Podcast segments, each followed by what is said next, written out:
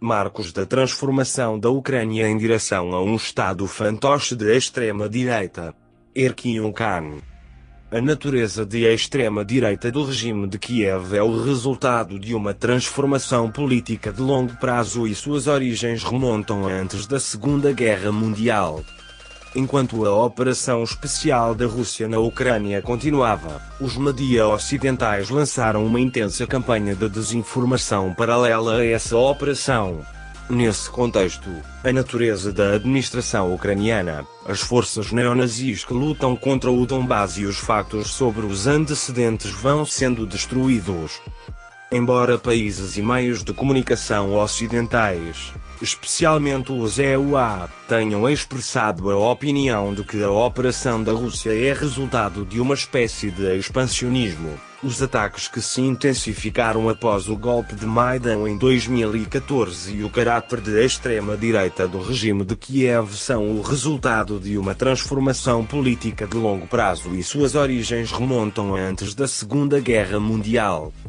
As figuras históricas que deram à administração ucraniana seu caráter de extrema-direita e antissoviética barra anti-russa são hoje lembradas como heróis nacionais em todo o país.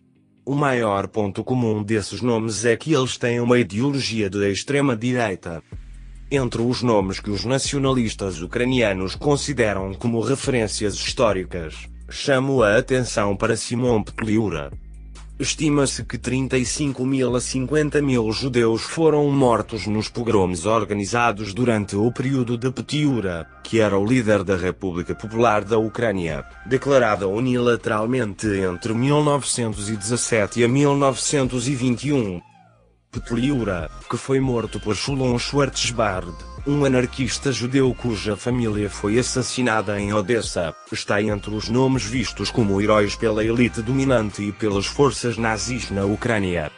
Em Vinitsa, no oeste da Ucrânia, um monumento a Petliura foi inaugurado em 2017, e o presidente executivo da região de Vinitsa, Valery Korovid, afirmou que Petliura era um homem que amava muito seu país e tentava ser honesto com o seu povo, e os soviéticos fizeram o possível para desacreditá-lo. No mesmo período, um busto de Petliura, que assinou uma das páginas mais sangrentas da história da Ucrânia, foi erguido em Kiev e uma placa em sua memória foi feita em Poltava. Enquanto as posições políticas anticomunistas e antissoviéticas dos governantes ucranianos se manifestaram nos assassinatos em massa de judeus e comunistas na Ucrânia, o início da Segunda Guerra Mundial levou aos períodos mais fortes dos movimentos de extrema-direita no país.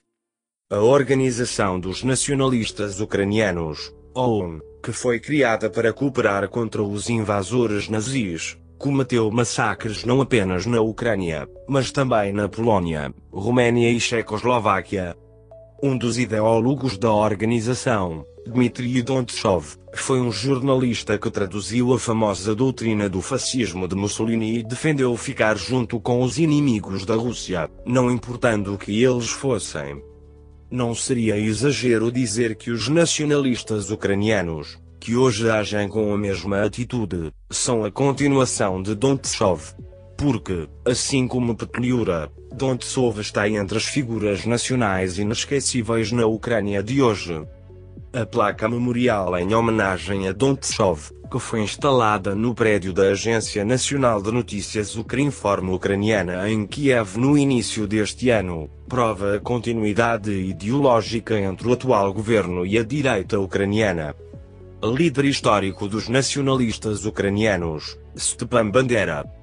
Após a divisão da Organização Nacionalista Ucraniana, que foi criada para cooperar com os nazis, o ucraniano Stepan Bandera, que liderou uma das alas da organização, iniciou massacres contra os judeus pelo batalhão Nastigal que ele fundou, Estima-se que Bandeira e sua organização tenham realizado cerca de 140 pogroms nos quais um total de 13 mil a 35 mil judeus foram massacrados em várias regiões, especialmente em Ternopil, à medida que o exército nazi avançava.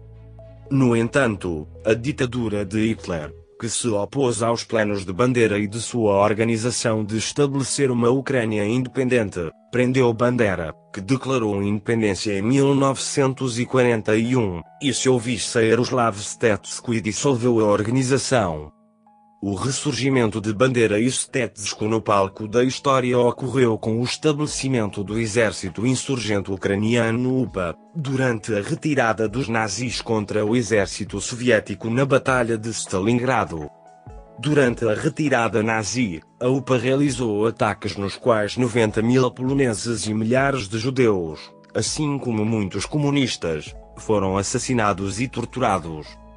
Apesar de ser um colaborador nazi de identidade aberta, Bandeira continuou a ser usado contra a URSS por unidades de inteligência ocidentais, especialmente os EUA, até ser morto pela KGB em Munique em 1959 o deputado de Bandera, Yaroslav Stetsko, que mais tarde se tornaria um dos fundadores da União Anticomunista Mundial, foi pessoalmente recebido pelo 40 presidente do ZUA Ronald Reagan na Casa Branca em 1983 e recebeu elogio de a sua luta é nossa luta.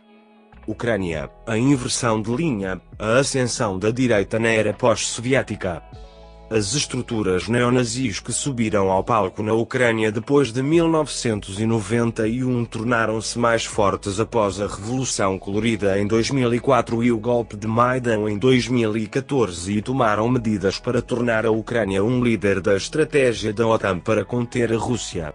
Tomar essas medidas significou o domínio de um clima criminoso que visava criar agitação social em todo o país e mudar o poder a favor do Ocidente.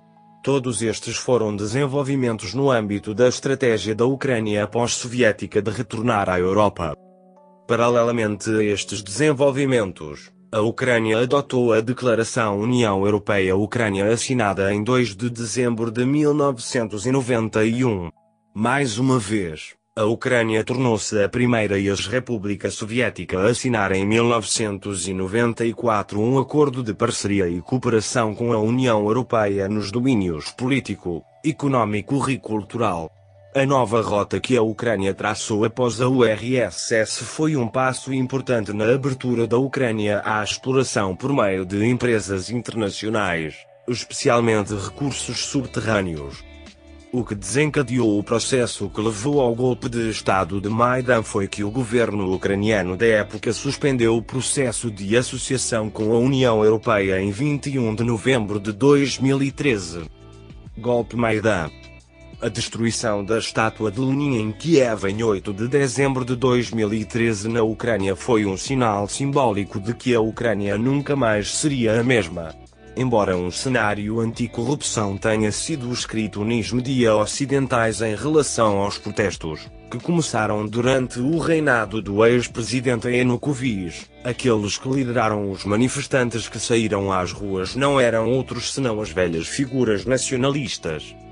O Partido Social Nacionalista, que foi fundado no país em 1991 e se assemelha ao Partido Nacional Socialista de Hitler, mais tarde adotou o nome Svoboda, que significa liberdade, ironicamente. Este partido, que é um dos atores mais importantes do golpe Maidan, participou ativamente das ações em 2014 com a Organização Juvenil Patriotas Ucranianos.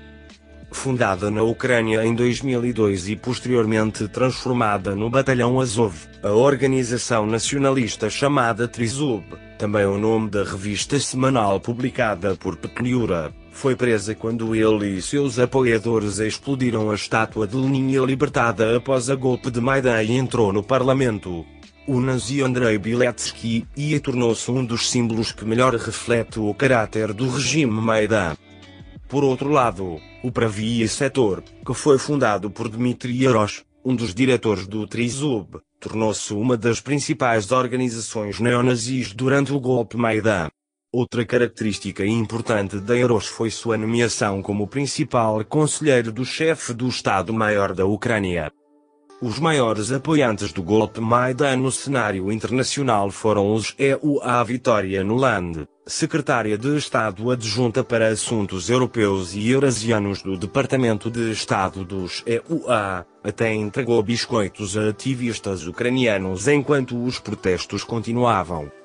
Nuland, que esteve envolvida na determinação de quem estará no novo governo que será formado após o golpe, disse que os EUA gastaram 5 bilhões de dólares pela Ucrânia nos últimos 20 anos. O juramento de Nuland à União Europeia em um telefonema com o embaixador dos EUA em Kiev, Geoffrey Piat, foi uma indicação de que os EUA queriam até mesmo desativar a União Europeia no golpe na Ucrânia. Outro indicador importante de por que o golpe Maidan foi tão apoiado pelos EUA foi a nomeação de um Biden, filho do atual presidente dos EUA, Joe Biden, para o Conselho de Administração da Burisma, a maior empresa de energia do país. O campo ocidental, liderado pelos EUA, usou a Ucrânia contra a Rússia durante a Revolução Soviética, durante a Segunda Guerra Mundial, durante a Guerra Fria e após a dissolução da União Soviética, e nem hesitou em organizar um golpe no país para este fim. A necessidade de remodelar a Ucrânia com o golpe de Maidan foi um pilar muito importante da estratégia histórica da OTAN de contenção da Rússia, que se estabeleceu contra a ameaça soviética que contrariava a agenda política dos EUA no período pós-soviético. As primeiras ações do governo nacionalista estabelecido após o golpe de Maidan foram tentar apagar o passado soviético do país e fazer movimentos contra os russos residentes no país no âmbito dessa estratégia. A administração ucraniana baniu os russos da esfera pública. Estátuas de colaboradores nazis, especialmente Bandera, foram erguidas. Seu aniversário tornou-se feriado nacional. Veteranos do Exército Vermelho e membros de organizações colaboradoras nazis foram considerados iguais. Organizações neonazis foram oficialmente filiadas ao exército ucraniano. O Partido Comunista e as organizações socialistas foram banidos. Seus membros foram mortos e intensos ataques foram lançados contra civis russos especialmente no massacre de Odessa, no qual mais de 40 pessoas foram mortas. Os russos, vivendo principalmente no leste do país, construíram unidades antifascistas com anti-Maidan ações para se protegerem contra esses ataques, e o Estado Federal de Novorossiya composto pelas repúblicas populares de Donetsk e Lugansk foi estabelecido. Apesar do protocolo de Minsk assinado pelos representantes da Ucrânia, Rússia, Donetsk, Lugansk e Osse para alcançar um cessar-fogo na região, as forças ucranianas continuaram seus ataques ao Donbass. Embora esta tenha sido uma das razões mais importantes para a operação militar da Rússia na Ucrânia, tornou-se um dos factos ignorados pelos medios ocidentais especialmente a partir de 2019, houve um aumento significativo nos ataques do exército ucraniano, armado por países da OTAN, contra o Donbass, embora não seja membro da OTAN. Um grande número de assentamentos sob a administração de Donetsk e Lugansk foram fuzilados com armas proibidas pelos acordos de Minsk. Esta foi outra razão importante para o início da Operação Russa. O facto de que a grande maioria dos ataques foi realizada pelas forças neonazistas afiliadas ao governo ucraniano é um dos fatores mais importantes na decisão do governo russo de desnazificação. À medida que os conflitos entre forças russas, tropas ucranianas e neonazis continuavam no âmbito das operações em curso da Rússia. A guerra de informação iniciada pelo Ocidente em paralelo a esses conflitos foi palco de importantes sanções contra a Rússia, especialmente os media russos. Enquanto incontáveis fake news circulam nessa guerra de informação, o mundo ocidental tenta retratar os acontecimentos como uma operação de invasão iniciada de repente pela Rússia, sem mostrar a natureza de extrema-direita do regime que construiu com suas próprias mãos. E as violações de direitos humanos contra civis na região. Marcos da transformação da Ucrânia em direção a um Estado fantoche de extrema-direita. Erkin Khan